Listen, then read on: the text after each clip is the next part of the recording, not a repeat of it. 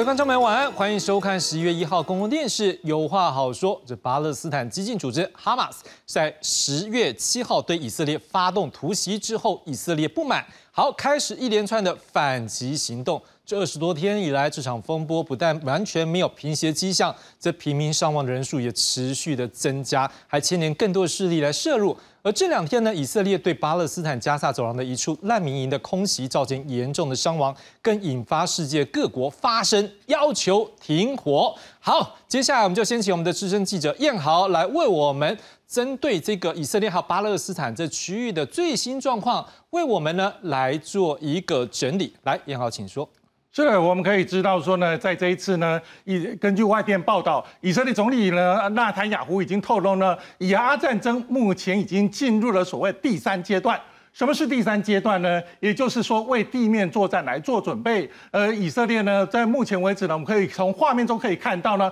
以色列的国防军包括各式战甲车、炮车，还有人人员运兵车呢，都已经准备完毕，随时大军就可以挺进加萨市。而现阶段是以小部队的方式进入加萨走廊，除了进入突破哈马斯的一些防线之外呢，这些小部队也在收集哈马斯的情报。我们从这几天的密切观察下来，可以看到呢，这这些呢是将以色列军方的这一阵子的动作分为三个阶段。第一阶段就是以火箭跟火炮的方式狂轰滥炸，也就是所谓的焦土作战的开始，破坏哈马斯成员可能出现的一个地点。而呢，这这接下来呢，就是所谓的第二阶段，也就是所谓的空中战机精准的轰炸。过去四十八小时呢，以色列声称呢，已经空袭哈马斯。四百五十个军事目标，而且呢，以色列还放出消息说已经击毙了几个哈马斯的行动的首领，其中这些地点呢，还包括贾巴利亚的难民营。为什么会轰击这里呢？这一部分我们来听听以色列国防军发言人的一个说法。כוחותינו נלחמים כעת בעומק רצועת עזה, מחסלים מחבלים בהיתקלויות מטווח קצר. תוקפים מטרות בתקיפות משולבות מהיבשה, מהאוויר ומהים. בשעות אחר הצהריים, כוחות חי"ר ושריון השתלטו על מעוז מרכזי של חמאס במערב העיר ג'באליה. מעוז זה שימש לאימונים לפעולת הטרור שאליה יצאו המחבלים לטבח ומעבר למרחב החוף ממנו יצאו מחבלים נוספים לטבח ב-7 באוקטובר. במהלך הקרבות חוסלו מחבלים רבים והושמדו תשתיות טרור. זו לחימה מורכבת, חלקה היא גם פנים אל פנים. בקרבות איבדנו לוחמים.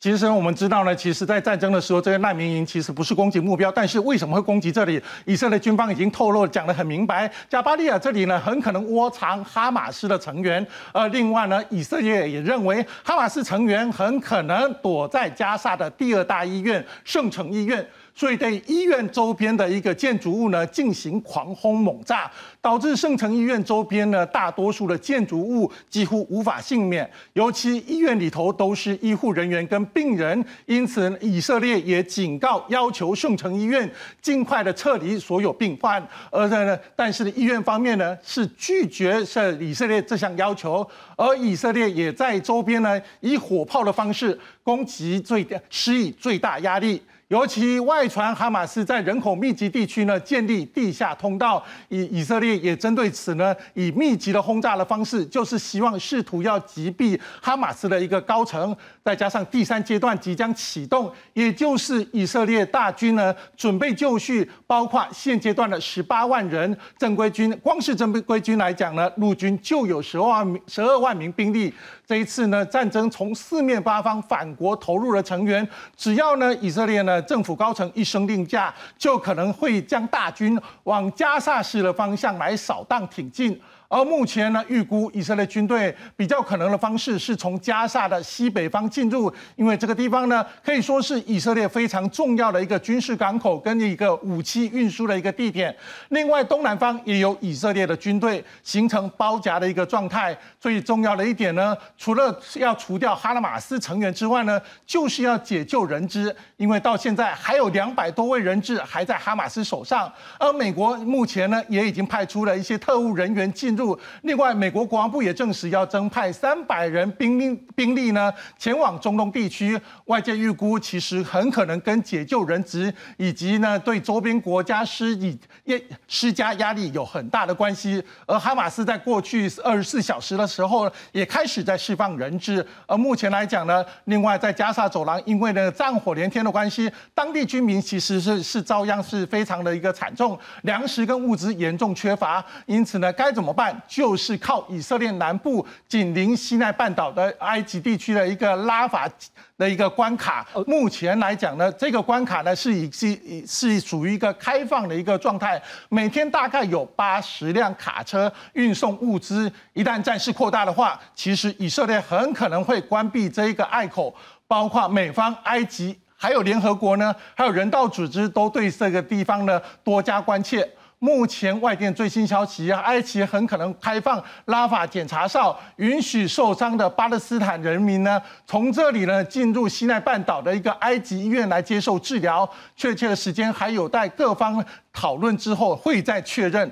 而目前我们知道呢，其实呢，整个新在这个加沙走廊这个地区呢，其实呢，战火连天的情况之下，以色列不断的一个进攻，但是呢，以色列其实呢，不是只有哈马斯一个敌人呢。目前呢，也门什叶派其实在十月三十一号，也就是昨天，宣布向以色列发动发射大量的巡弋飞弹，还有无人机攻击。目前呢，还警告说会有进一步扩大的攻势跟战火。以色列也在拦截到了从红海发射过来的地对地导弹。不过，也门什叶派叛军加入，不仅可能导导致战事扩大之外呢，很可很可能造成周边阿拉伯国家的一个紧张，很可能都会卷入这场战事。另外，还有北部地区紧邻黎巴嫩的真主党，一旦真主党有动作对以色列发动攻击的话，很可能会造成以色列腹背夹击。好，谢谢燕豪来帮我们解析。实际上，我们透过燕豪刚刚的解析，我们可以知道一件事情，就是目前整个的一个局势看起来是相对的很多复杂，而且也不是只有这个区域，连国际都是。来，接着我们带大家来看一下。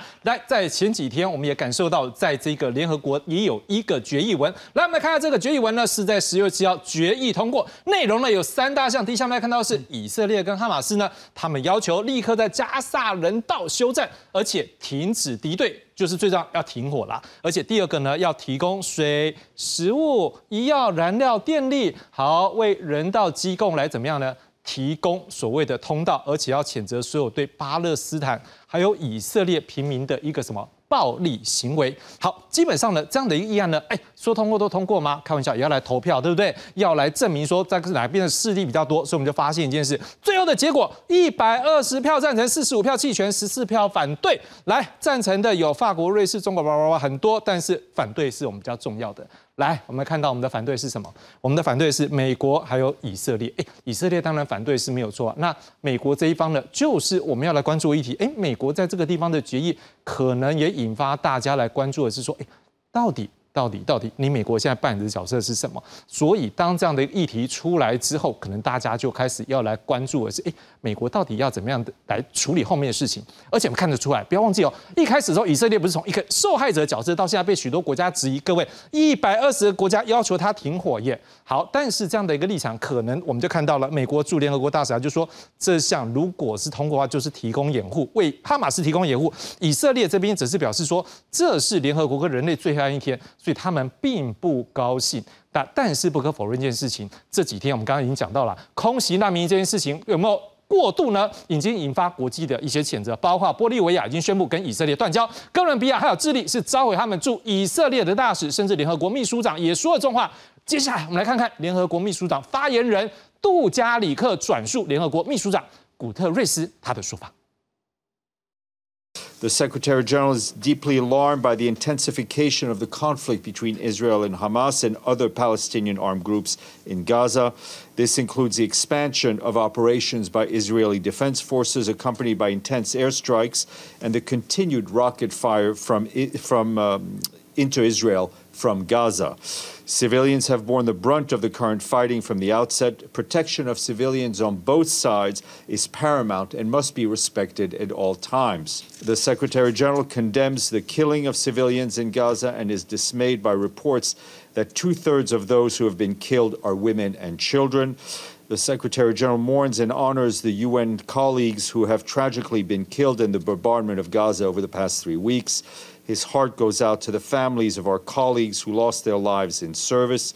The international humanitarian law establishes clear rules that cannot be ignored. It is not an a la carte menu and cannot be applied selectively. All parties must abide by it, including the principles of distinction, proportionality, and precaution. With too many Israeli and Palestinian lives already lost, this escalation only increases the immense suffering of civilians. 美国国务卿的布林肯呢，三十一号也到参议院去参加一场听证会，针对乌克兰还有以色列援助的预算呢来做发言。不过在这会场里面，他遭到一些反战人士打断。我们现在看看当时这个比较尴尬的状况，还有布林肯他的发言。Not in the face of an intensifying strategic competition in the Indo-Pacific and around the world.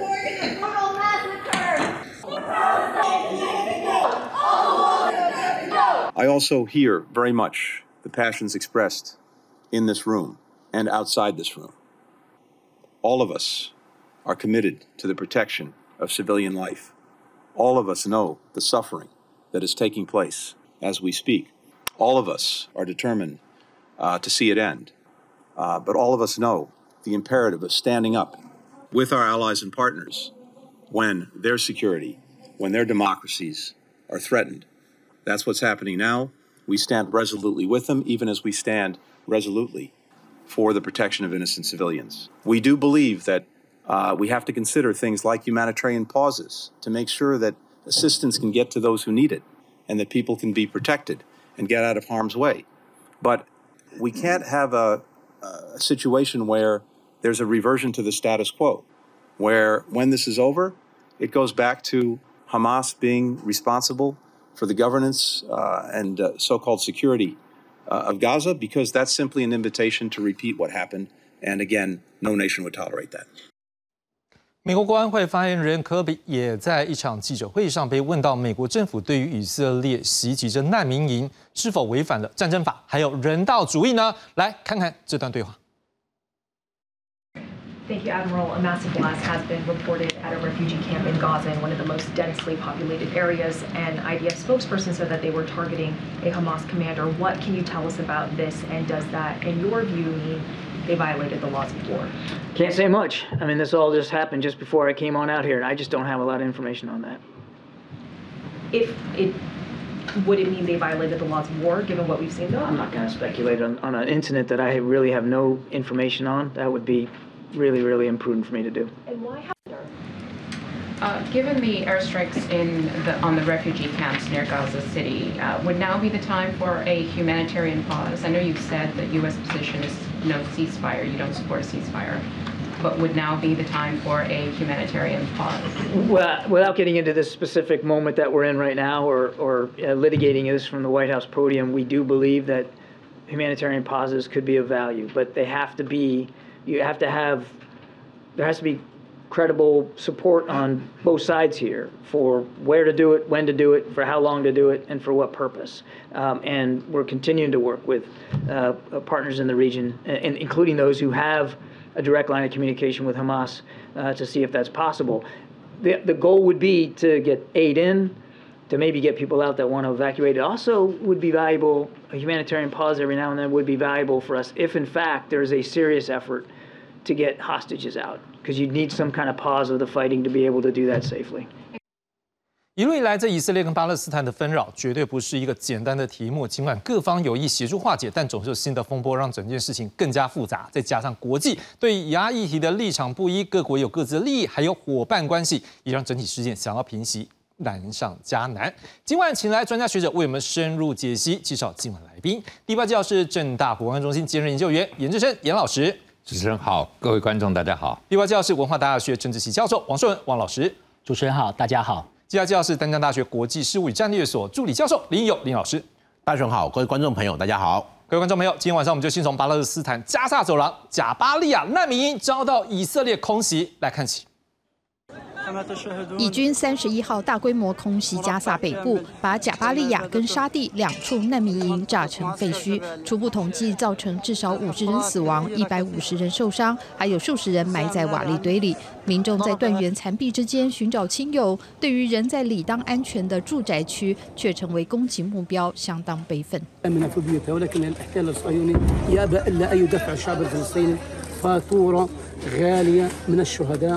وهم الأطفال جلهم الأطفال والنساء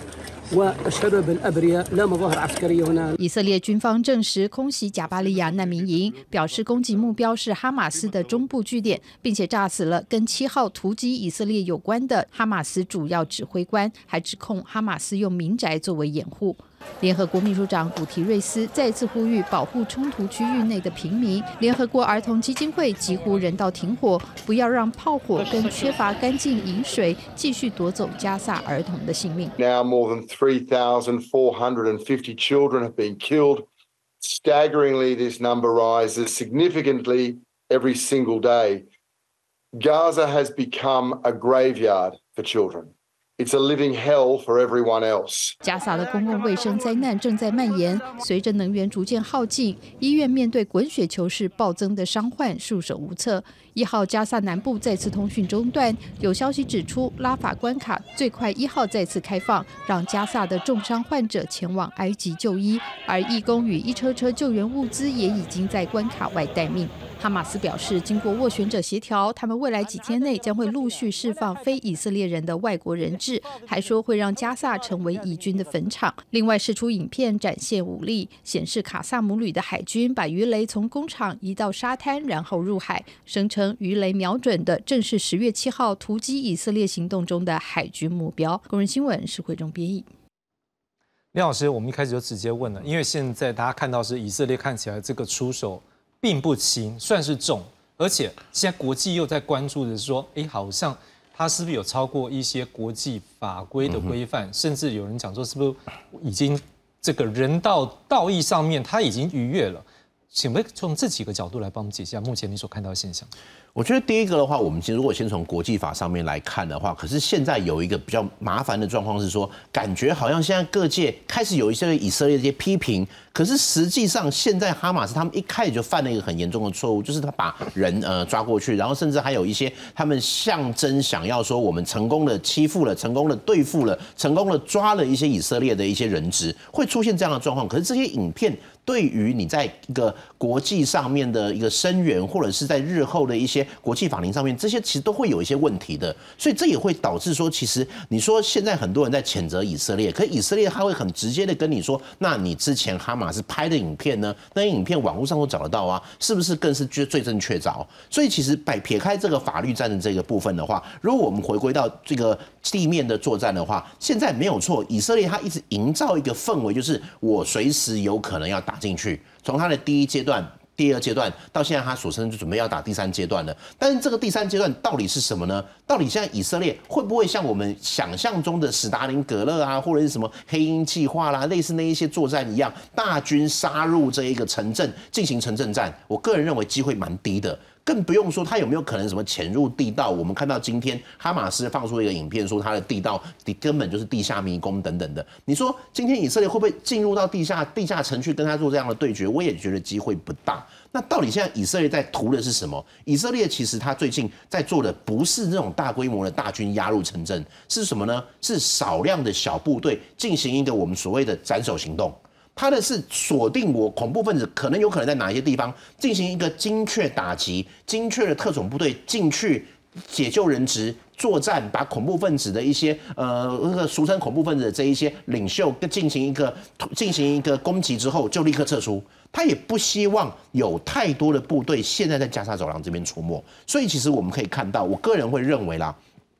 他现在号称有这个装甲部队做先锋，步兵跟着前进。事实上，无人机也跟着在做这样的前进。这样的一个攻击，基本上是有一点类似我们所说的威力搜索。威力侦察，他在刺探的是今天在整个加沙防线上面哪一个地方有可能是我进行突破，哪些地方是让大家的目光在看着我的装甲部队的同时，我的特种部队、我的情报单位利用这种小小量的一个部队潜入到敌方的后方去进行这样的一个我们说的斩首斩斩首攻击，或是我们可以说它有一点类似外科手术式的攻击，利用这两种方式来对真正的哈马斯进行打击。这也是其实从美国从反恐战争到现在为止一路走过来，他也发现我要全部歼灭哈马斯、突歼灭恐怖组织、歼灭恐怖分子是不可能的，因为恐怖分子他基本上他是一个一个很难去根除，特别是如果今天是宗教恐怖主义，或者是有这种非常浓烈的历史情仇的一个状况底下，是完全不可能把它根除的。所以我要做的是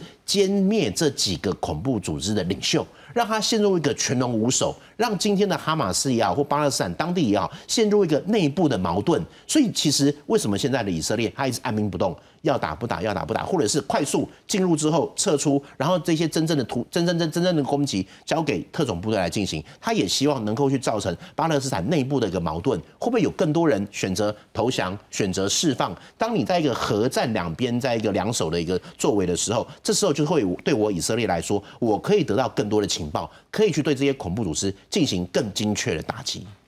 汪老师，你长期关注这边的区域的局势哦。现在我们看到的是，从以色列一开始是平民受到伤害，向全世界当然就开始声援。但接着我们现在看到的是，在加沙走廊也更多的平民看起来也都是因为这样子战火而导致伤亡，这个也是全世界现在关注的。您怎么看？说当平民的数字不管是两边这样越来越多，是不是可能这一个局，例如说站在巴勒斯坦这边，他的友军当然就会更想要去为这些盟友们。来报仇，但是不可否认，在以色列那边也是有他的一个支持，像美国这边也是要为他。您怎么看？说这个局势这样继续僵持下去，可能会越烧越旺，还是有没有机会能够缩一点？我我觉得我在这次会想要用四个方面来看呐，因为我每次还是要先提人道的问题。我觉得人道问题还是最严重的一个情况，因为我们可以看到整个巴勒斯坦的这个区域，他们目前有三千多个幼童死亡。然后呢，还有一千多个，其实现在是失踪的，但他也是会死亡的一个情况。所以这些幼童呢，他们丧失了亲人之后呢，其实未来他还会有创伤症候群，而这创伤症候群可能会几十年，然后甚至他可能会转身就变成了未来的恐怖分子的这样的情况。所以这个人道的问题必须要优先解决。那这也是我们刚刚看到就是决议的一个部分哦。那那但是也很难去解决的原因，是因为因为目前第二个问题是整个国际。舆论的一个走向，也让以色列有一点骑虎难下。那再加上纳坦雅胡试图想要推的一个部分，会让人家有一点害怕。比方说，他在二十八号的时候，他引用了希伯来书，他说要将亚玛利的名号从天下抹除。那如果这样子的话呢，很可能会走向宗教的这样子的一个战争的情况之下的话，会让这个地区的一个情势会更加的复杂。那再加上现在攻击这个。难民营的一个事件的时候呢，整个国际的舆论其实非常关心这个人道的一个议题。再加上你如果又要把它向外推到这种宗教之间的一个对抗的时候，那我想可能阿拉伯世界的这些国家可也必须要去做出一些反应才有可能。但是还是顺着我们之前所一直在谈的一个一个问题，就是目前各方都还在克制当中。也就是说，今天在就在刚刚的时候呢，其实伊朗的外长跟土耳其的外长见了面。那他见了面了之后呢，其实就是希望表达两个讯息。第一个讯息就是，美国必须要能够控制这个情势的一个发展。如果你没有办法继续控制这个情势的发展的话，这个 spill over 扩散到其他区域的话，美国要负担最大的一个责任。而第二个讯息其实是伊朗跟土耳其愿意来当这个调人。或者是这个保证人，所以我们来看这个这个区域的情势这样发展下去的话，其实最重要的还是以色列的本身的一个态度。因为如同刚刚林老师所说的，如果进到了这个地面战，甚至到了隧道里面、地道里面的这样战争的时候，其实以色列很可能会落入像之前美国的一个情况：美国在摩苏尔、在伊拉克，那。遇到地面上面很多的一个打击，而这个打击呢，使得他没有办法真正的完成他的一个任务，那最后就是那种鼻子摸摸就走了这样子。所以在这种情况之下，以色列必须要去做出他的谁是他的真正可以结合的盟友。那这个时候呢，其实西岸的这个部分，巴勒斯坦的当局可能就会蛮重要的一个部分。但是我们可以看到这几天的一个新闻也还是非常的混乱。西岸他最近才在 Jenin 这个市里面抓了当局的一个领领导人之一，所以呢，然后那那边的定居者呢也不断的去攻击巴勒斯坦人，而这样的攻击事件呢，却导致了更多的一个仇恨。所以，如果您刚刚问我说，这一个局为什么要怎么样子去解的话，我觉得它的关键点还是以色列必须要不要像当时的九一一之后的一个美国的一个想的一个想象，就是要赶快去打击，然后呢扩大这个打击。结果它扩大到伊拉克之后，反而会更惨。它反而应该要更缩小，然后呢去思考说它的下一步是什么。就像是之前我们评估的是，它可能就是像斩首的一个方式。可是斩得到吗？有些人根本就不在哈马，不在不在那个。呃，加萨这个地区，他可能在土耳其，他可能在伊朗。那有些人就躲在医院里面，所以为什么他要去攻击医院？所以，我们我们必须要做一个结论，就是说，其实这种把人质、把医院当成是一个人质是不对的行为。另外，攻击医院也是不对的行为。那所以各方，你既然都想要节制，可是这个关键这个 key 还是在这个以色列这个地方，他到底要做出什么样子的一个结果？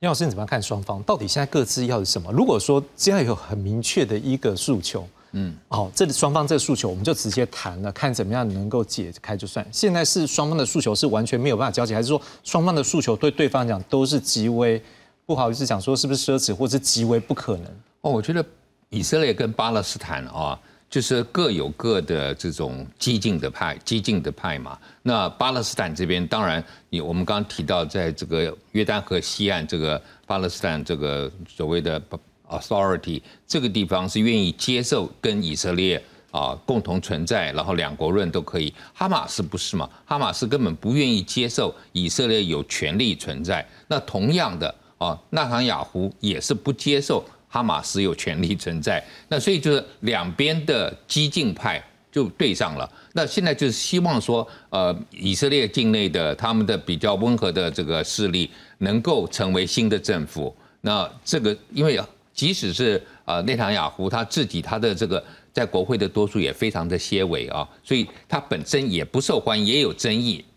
那但是靠了这个战争，他现在必须要在带领这个国家。但是我觉得说。如果说今天啊拖下去，那以色列内部有一些这个政治的改变，那当然我觉得这个是给和平会有一个机会啊。所以就是双方的激烈派、激进派在掌权啊，包括这个在在加沙走廊。那同样的哦，我们今天来看，刚开始发动战争，刚林老师提到，对，绝对发，我们讲说战争有没有违反国际法啊？那就是两个，一个是你发动战争的原因啊，那以色列发动战争绝对有正当性。因为他被先攻击了，所以他这个算是 self defense，算是自卫嘛，我就反击了。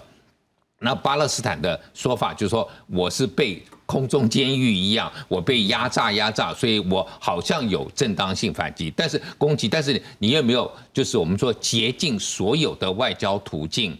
哦，而不是一开始就用军事攻击？那这个是一个问号。但是下面的一个就是说，你在战争执行当中。你有没有违反国际法？那这个时候啊，刚开始我我我我刚好在这个这个开开战之初，我就在上课在讨论这个议题的时候，我们就讨论到，就是说你在这个战争执行的时候，你有两个嘛，一个就比例原则，一个就是你有没有这个差别待遇啊？就是你一定要有区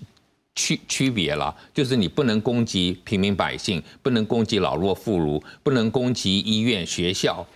难民营。教堂这些东西，但是刚才我们也提到了，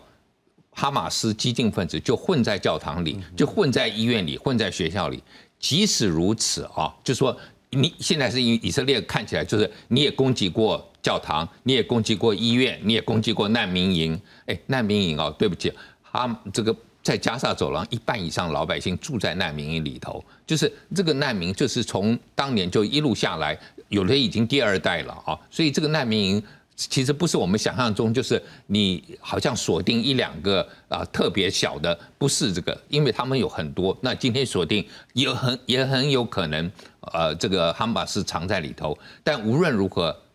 你如果以色列要有正当性，你不能降着跟哈马斯同样等级，就说，哎，你杀我的这个，那我也做跟你做同样的事情。我觉得这个现在是大家对以色列比较谴责的地方，就是因为以色列你基本上。你的捍卫自己的能力绝对够。即使今天发生了这样子被偷袭了，可是以色列本土就好像美国当年九一一的时候，美国被偷袭了，可是美国绝对不会说好像被打败了或什么，不可能嘛。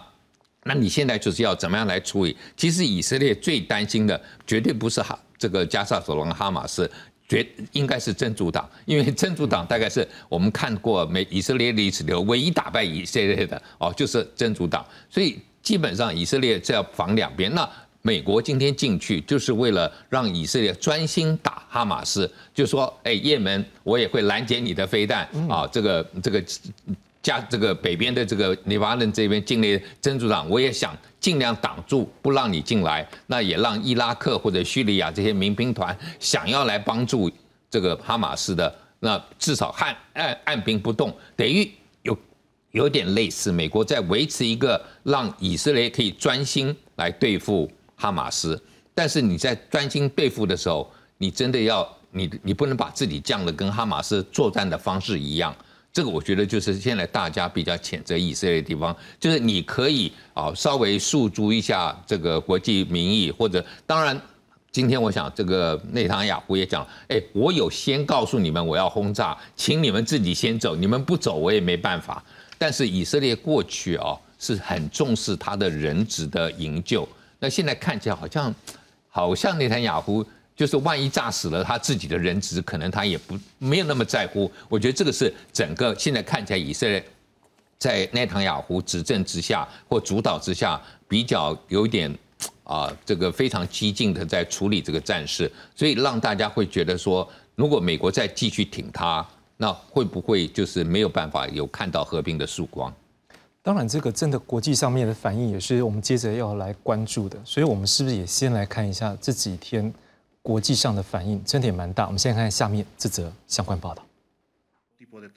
玻利维亚表示，会跟以色列断交是依据联合国宪章之生命、和平、自由等权利的原则及宗旨，以及世界人权宣言与国际人权中规定的拒绝任何不人道、残忍跟有辱人格的对待。De respeto a la vida ha tomado la determinación de romper relaciones diplomáticas con el Estado de Israel en repudio y condena a la agresiva y desproporcionada ofensiva militar israelí que se realiza en la franja de Gaza y la amenaza de la paz y la seguridad internacionales。以色列为报复巴勒斯坦哈马斯武装团体十月七号发动造成一千四百死的突袭，还有人质被押走，近期狂轰滥炸加萨走廊。由于手无寸铁，老百姓死伤无数。国际社会，例如美国，从最初大声力挺以色列，到后来法家湾改口人道救援优先，国务卿布林肯参议院听证会便被反战示威者打断发言。All of us. Are committed to the protection of civilian life. 自以哈战争以来，全球反犹太、反伊斯兰极端主义与许多地区持续爆发。三十一号，在法国巴黎，一名戴头巾妇女在地铁站内高呼圣战口号“真主至大”，并有威胁性举动。巴黎警方沟通未果，基于危险性未能缓解，对她开枪。妇女腹部中弹送医。法国政府表示，将分别针对妇女以及警方武器使用情况展开调查。而反犹太氛围也扩大蔓延，巴黎多栋建筑遭喷象征犹太民族的大卫之。新符号，外界担心犹太人住所被标记。法国政府强调绝不纵容反犹主义。公视新闻黄韵玲编译。顺老师的确，像这一则新闻，我们就开始有感觉到了，这个已经像民族性彼此之间的一种冲突，感觉上是节节升高。我们都知道很多事情是这样，如果能够化解开就好了，但是就是怕冤冤相报，因为一开始大家都有理，就像刚刚严老师也分析了，两边都有理，但是打下去。只要是打在自己亲人，那个恨恐怕不是这一辈子，那是延续下去，或者是亲朋好友好几辈子的。现在看起来这样的一个结，会不会越结越大？对于整个国际局势来讲，会不会也是一个变化？哦。我我们先来从这个整个历史上面来看的话，它是一个很长期的一个历史了。从之前这个对抗奥斯曼土耳其帝国的时候，塞克斯皮科协定、啊贝尔福宣言等等就已经开始了。那过去以色列呃犹太人是少数嘛，西安主义者他可能也是采取比较激烈的一个手段。所以这种冤冤相报，在过去到现在来说，其实最害怕的一件事情是我刚刚所说的，如果把它推到了。宗教的这个层次的话，很可能都会变成在最后的审判日的那个来之前都没办法解决的一个问题。如果我们从教义上面来看的话，那这个就会没完没了。但如果以现在的国际情势来看的话，我个人还是比较保守的一点，就是比方说我们举个例子来说，刚刚已经举过了伊朗跟呃土耳其的一个见面，但是呢，其实我们可以看到美国美国的拜登其实也跟约旦的国王通了个电话。是，那这个通了电话里面呢，他们就说要确保巴勒斯坦人不会被迫要离开加沙这个地区，这是第一个点。第二个点是说，他们也同意，就是说，要是不是未来可以建立一个巴勒斯坦国，然后呢，让各自可以不要有继续有争端下去。但这里最大的一个问题是我们从国际上面所有这种冲突的事件来看，小的一定会想办法借由和平协议来扩大自己，所以哈马斯还是会继续的想办法要扩大自己。但是大的呢，其实也常常会发生这样子的一个情况，就是他会借由这样子的一个和平协议来压制那个小的。然后进进而呢，就是做到实质的种族清洗。比方说，我们在过去案例可以看到，说大量的移居者进去，改变当地的一个人口结构，然后最后彻底的改变当地的一个种族的一个情况。所以，我觉得如果以未来的一个国际情势来看的话，拜登今天也有提到，就是说 nothing to do，我目前还不会做什么事情。然后呢，Harris 也说，就是要不升高不是那么的容易。但是还是会继续的想办法，不要那么不要把它升高这种情势。所以我的想法还是过去的一个看法，就是说各方都有各方的一个盘算。俄罗斯过去我们谈到，他也不希望伊朗扮演太多的角色。然后呢，但是伊朗跟土耳其想要扮演角色，美国呢，他也希望以色列不要把这个局。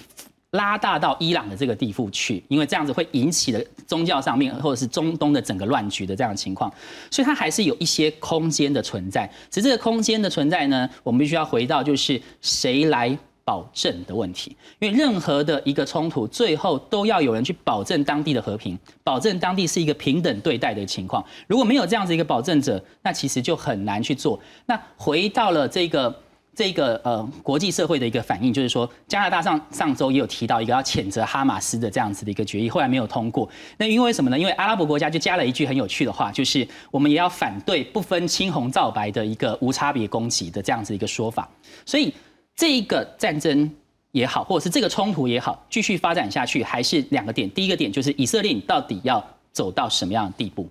第二个呢，就是我们还是要有一个保证者来去确保这一个冲突能够和平的去稳定的发展，而不会就像是我们现在所看到的历史上就是这样子嘛。那个移居者就过去，然后暴力相向，暴力相向对抗巴勒斯坦人，把他的房子占了，占完了之后呢，结果警方是支持这些这些暴力相向的人，哦，或者是我们常看到就是他可能孤狼起义之后，结果他就家里就被烧掉了，所以这个就是。冤冤相报没有办法结束的一个地方，所以其实能不能平等对待，能不能有足够的保证，可能是未来的一个解法。杨老师，我们讲到接着探讨一个事情，我们刚才也讲到这一个玻利维亚现在宣布要跟以色列来做断交，那哥伦比亚还有智利，嗯，只召回他这个。驻以色列大使，事实上不要讲断交了，光驻召回大使这样的一个政治上面、外交上面的意义，那就很大了。我在想，可能当然未来也会一些国家可能有一些陆续的动作，但是将就这几个国家来讲，他们是不是可能有一些过去的背景，然后所以在这个事情他们会选择先站出来。然后另外，您怎么看说未来如果说在国际上面，因为每个国家有他自己的结盟，有他自己的国家利益，你怎么看说这件事情可能会会不会引发更大的一个外交上的波澜？我对玻利维亚不是那么熟悉，但是我知道啊，在智利啊，甚至以前的阿根廷，当时二次大战很多纳粹藏在那里的时候啊，最后这些国家都都配合犹太人，把这些曾经在啊这个这个集中营当中加害犹太人的，无论是狱卒也好，或者这些官啊。都找出来，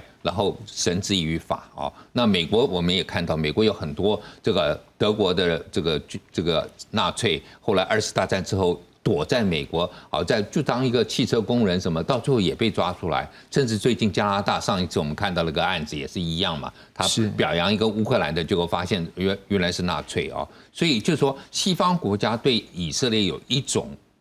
那种感情，就觉得说我二次大战亏欠你了。那所以，我一定要来在这个追讨这个纳粹啊啊种族杀害的时候，一定要帮你忙。那所以，以色列的建国跟以色列的这个啊存在，他们几乎就是无条件在支持，这是第一个。那第二个就是说，在西方国家，包括美国，包括可能有一些啊比较基督教的国家，会认为说，哎，今天这个好像是圣经的预言，在这个我我我解释这个预言派，预言派的就觉得说啊，圣经里头既然应许给以色列啊犹太人有这一块应许之地，这迦南地，所以应该全部都是他的。所以现在发生的事情正在实现圣经的预言。啊，可是那个是旧约的预言啊，我们这样讲，当然成就了。可是呢，新约里头应该谈的不是这种全部杀戮的，新约会谈的是一些我们现在国际法里头讲的，叫做所谓的人道主义也好，或者说现在我们最新讲的就是国际社会有一个保护的责任啊，responsibility to protect。所以基本上大家会觉得说，有有些是我我讲的预言派的。或者那种强烈支持以色列的，那那个是完全无条件的，或者就跟着美国走的。但就我相信也有一堆啊，就觉得说我们是支持以色列、同情以色列的过去，但是我们不希望看到他重复啊，变从加受害者变成加害者。但但是还是蛮支持以色列存在的啊。我觉得有这一批，那当然还有一批就比较就是从啊联合国的角度来看，那美国我觉得最麻烦就是过去。几十年来，只要任何在安理会里头跟美国跟以色列的提案，美国几乎是全部，好像只有一个是不是投下否决票权的，全部都否决掉。那你既然美国完全不能够接受联合国的一种说法，而且这个时候我们讲不是只有好像说是中国或俄罗斯提案哦，你看刚才我们看到法国也支持嘛，对不对？嗯。所以表示说安理会不是只有。好像西方国家在挺以色列，只有美国在挺了。哦，那这个时候我觉得美国和以色列是不是你们干脆就不要加退出联合国算了？因为今天你已经不愿意接受联合国的一些方式，呃，一些这个我们讲说一些这个人权的标准，包括我们看那个古特雷斯今天也讲了嘛，就是他对以色列这样的做法，你看他甚至要到亲自去。压压那个粮草，要进入这个加沙这个人道的救援，所以我觉得说，呃，很多国家大概就是说同情以色列过过去的这个遭遇啊，我觉得我们要把它分分开，就是说同情犹太人过去的遭遇，但对现在的以色列的领导人的做法。可能不能够完全接受，我觉得应该从这两方面来看，大概我们才能够找到一个平衡啊。那否则的话，有些人是一面挺的以色列，有些人是一一面倒的批判这个这个以色列，我觉得这两个都不好啊。我觉得至少就是说，你如果对像特别是以色列还不是一个基督教的国家哦，他们也不就是说真正基督徒的比例，巴勒斯坦比以色列人还多。所以这个是我觉得有些美国的基督徒可能要去稍微检讨一下，去想一想的。严老师，我们来看一个东西哦，因为刚刚严老师也讲到部分，已经讲到各个国家了，我们也来看一个东西。来，我们再把二十七号这决议我们再看一次，在一百二十票赞成，然后四十五票弃权，十四票的反对。好，我们就看到一些弃权的国家：德国、英国、意大利、乌克兰、加拿大、日本、韩国。好，那如果我再把这一个赞成票，法国、瑞士，哎，中国、俄罗斯我就不摆进去好了。但是你就记得一件事情，这些的票在乌克兰的议题的时候，可以感觉到是说，因为美国在前阵子他在美中的两个集权对抗的时候，像我们看到很多应该都是他的盟友，会不会因为这个事件导致当美中的这个集权对抗的过程当中，这会不会也是一个对于一个结盟过程当中某些议题的一个冲突的时候？不知道会不会有一些链接，或者是说可能会彼此之间意见相左，也会去影响到彼此关系啊？我觉得其实今天最重要的是议题性的不同。我们先回过头来讲，之前我们讲俄乌好了，因为俄乌它对于很多欧洲人来讲的话，他会认为这是一个冷战的延续。过去我们一直认为，哇，冷战可能会这一个呃华华沙公约组织跟 NATO 啦等等这一边的对抗，居然真的最后俄罗斯发动了一场机，他们叫特别军事行动。但对很多欧洲国家来讲，这是一场几乎算是战争了。但是之前的 NATO 或者是欧洲蛮多国家，基本上我不能说荒废武力啦，可是对于他们来讲，过去认为的战场是在欧洲本土，可是现在他没有想到，居然在乌克兰开打。所以导致我们后来看到北约很多国家，他发现他的一个武装其实根本是不够的，没有办法去面对未来可能会爆爆发的战争。所以在这样这样子的议题上面，对于这些欧洲国家来讲，可能是会有感同身受，他必须要去做好防范的准备。可是，在这一次的以色列跟巴勒斯坦的这一次武装冲突上面，他就不会像是过去冷战延续，对于很多的国家来说，它是一个中东战争沙漠硝烟的延续。那一边我讲的很现实，很多国家会觉得，甚至他会觉得说这是一个反恐战争的延续，他不会希望再进入到过去我们讲二零零一年九一一事件之后中间的快十年吧。其实欧洲国家是遭受到很多恐怖组织的攻击的。我们看，不管是西班牙那时候的一个那个火车站。的一个攻击，或者是英国的攻击，甚至法国也有很多的一些激进的攻击啊。德国也有，德德国也有，所以会造成欧洲国家会在这一次的议题上面，它可能会比较谨慎一点。因为如果今天变成一个反美大联盟、反犹太大联盟，或者是说一个恐怖组织大联盟的一个状况底下，会不会有更多的孤狼恐怖分子在法国进行一些活动？或者是在这个其他国家进行一些攻击，因为接下来可能已经十一月快十二月了，对很多国家来说，准备十二月已经要放假了。之前就发生过圣诞市集被这个卡车整个撞撞撞进去的状况，它可能不会到一个类似说恐怖分子进去放炸弹，但是类似的这一次孤狼恐怖攻击就已经可以让这些国家焦头烂额了。所以在这个上面，它相对来说会一个比较保守的一个态度。那这也是为什么其实现在对美国来讲，美国它其实相对来说它就会令人。人愤慨啊，认为说对于这哈马斯提供掩护啊，美国反而态度是很强烈。一方面是可能选举，美国自己选举快要到，他必须要支持犹太人。另外一个原因是，其实现在对美国来讲，他最担心的是所有海外的美国公民，或者是海外的美国跨国企业，甚至是美国的这一些海外基地，会不会变成其他恐怖分子的一个眼中的肥羊，或者是其他恐怖分子眼中攻击的目标？那我现在的美国，我现在 OK，俄乌战场、亚太、印太的一个兵力部署，我还有这个能力去类似过去二零零一年到二零一零年打反恐战争这样子来进行吗？甚至是美国国内？在大选前夕会不会发生这一种其他的孤狼恐怖攻击，或者是其他我们看到最近不是有一些枪手在进行射击吗？类似的状况都会让他重新去检讨他的国土安全。所以其实今天我们可以看到，在不同议题上面，各国我不敢说各怀鬼胎啦，但是各国都会先去考量到他自己自身的利益以及最迫切的一个威胁，去调整他的一个外交政策。叶老师，我们回过头来，我们就来看一下美国。像刚才我们看到布林肯，嗯，在这个参议院这个听证会，基本上他就被闹场，嗯，好，这反战分子很直接的一个诉求，他也说他听到了，嗯，好，我们再来看到我们刚刚讲科比，嗯，科比也是在这个记者会里面，记者也直接去挑战他的一个立场，说，哎，美国不是讲究这个人道主义吗？然后你过去说不应该就认为这时候不是一个停火时间，但他就问他，难道这时候站在人道主义上面不是一个停火的时机点吗？就美国来讲，他过去的一些站在国际老大哥或者是一个国际警察的一个秩序维持上面，他可能有很多立场，已经让大家觉得是根深蒂固。但在这个议题上面，会不会可能让一些人会有点不一样？那这是不是也反映出来说，美国他现在有没有可能去做他现在已经表态的部分？他会做一些微调，或者是做一些呃怎么样去做一个处理啦？不要让可能外界有一些不同的角度嘛？哦，我觉得美国当然在譬如说。啊，对以色列，他常常会讲到这个中东啊。我们常常看说，哎，这不是只有宗教语言，或者说是这个这个啊族群上面的冲突啊，会说以色列是中东唯一的民主国家，其他都不是民主国家，所以这是一个民主对抗这个威权的体系啊。可是不要忘记，纳坦雅胡在最近发生战争之前，其实他在司法体系上面做的一些事情，也让国内谴责很多。就是纳坦雅胡是一个比较。接近有点说，我们讲说民主的独裁了。嗯那这种情况之下，美国完全就是纵容啊。我们这样讲，不要讲说，呃，你至少美国应该表达或怎么批判。可是我们可以看到啊，就是说从因为美国人认为以色列有权利存在，所以好像就是他所做的，他都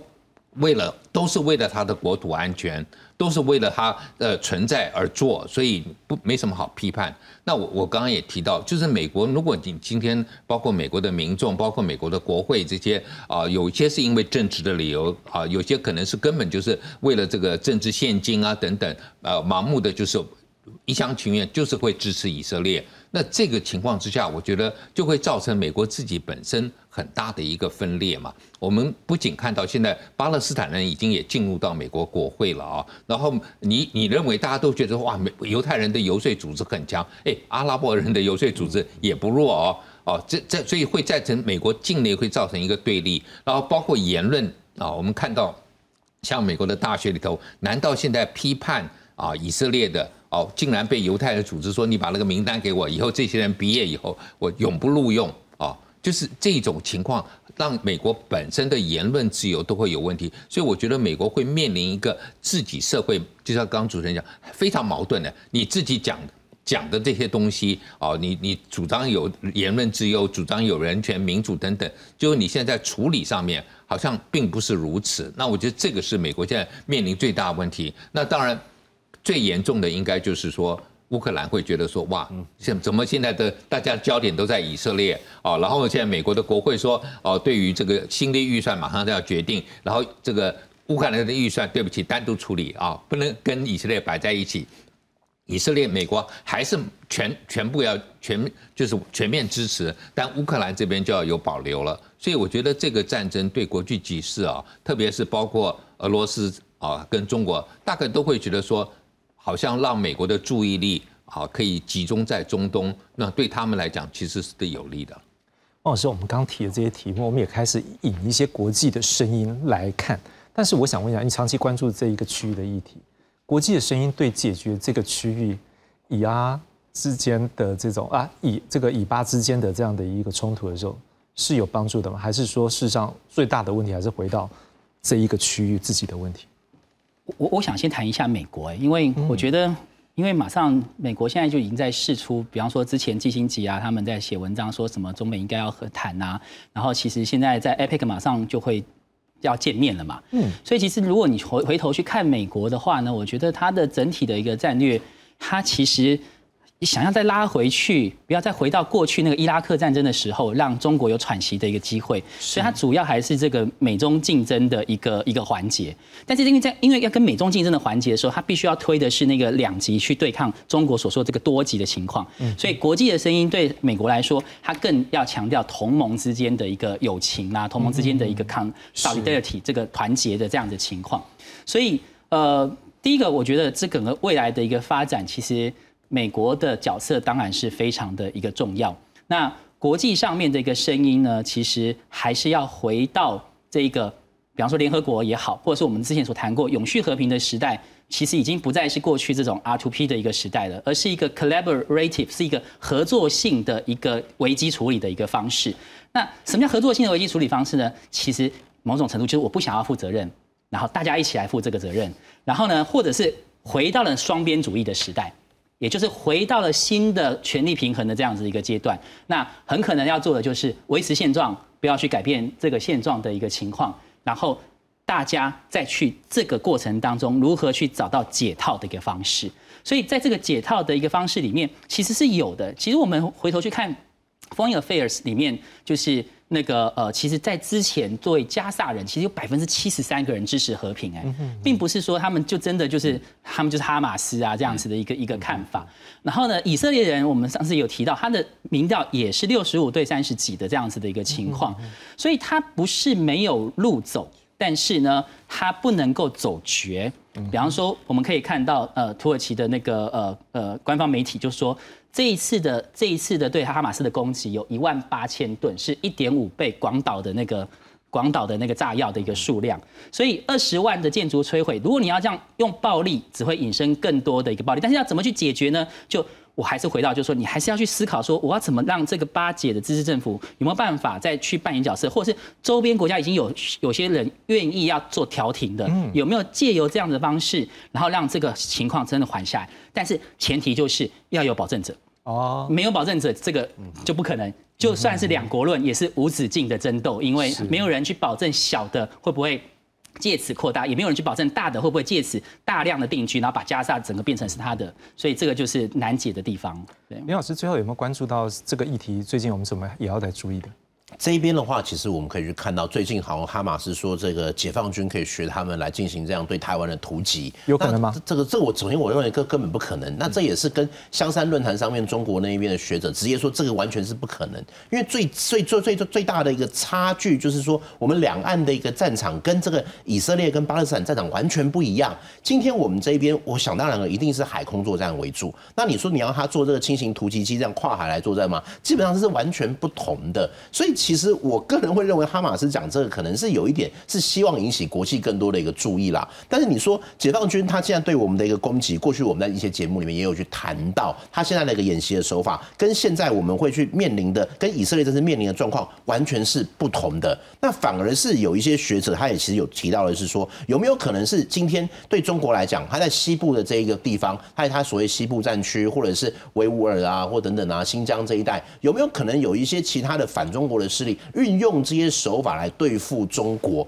那其实说实在，就目前中国对内部的维稳状况，你要像是哈马斯这样取得大量的枪支炮弹，我个人觉得机会是不大，顶多有一些像是孤狼式恐怖主义，他会利用这个无人机对解放军，或者是对于一些可能一些反对中国政府来进行一些骚扰，这个是有可能的。但是我个人会认为说，其实这一次对于各界来讲，现在大家还没有在看，可是之后一定会进行一个情报改革的探讨。就好像当年九一一事件之后，美国重新设立了国土安全部，对于 CIA 跟 FBI 各个情报组织做了一个重新的盘点。那这一次，很多人都在想，以色列为什么会没有办法去掌握这样的状况？是他的情报失灵，还是情报决策系统上面出现失灵？那现在对于中国来说，它的维稳政策是不是要做一些改变？甚至是对于我们来讲，我们要如何去判断可能今天的？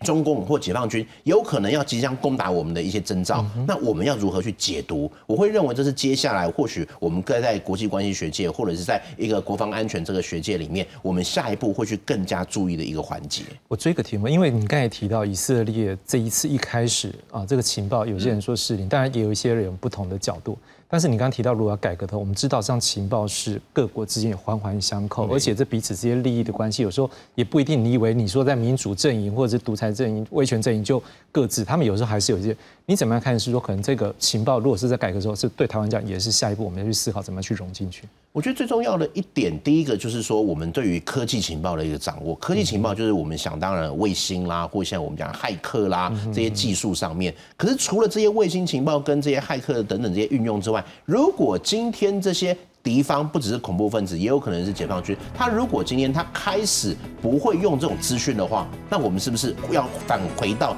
最基本的人因情报，或是我们对于他的一些判读，甚至是我们跟国际的交流？因为毕竟对我们来讲，我们中华民国台湾就是研究解放军最多最完整的一个国家。嗯哼，这也是一个机会。嗯，感谢来宾收看，谢谢三位来宾。真的就好像。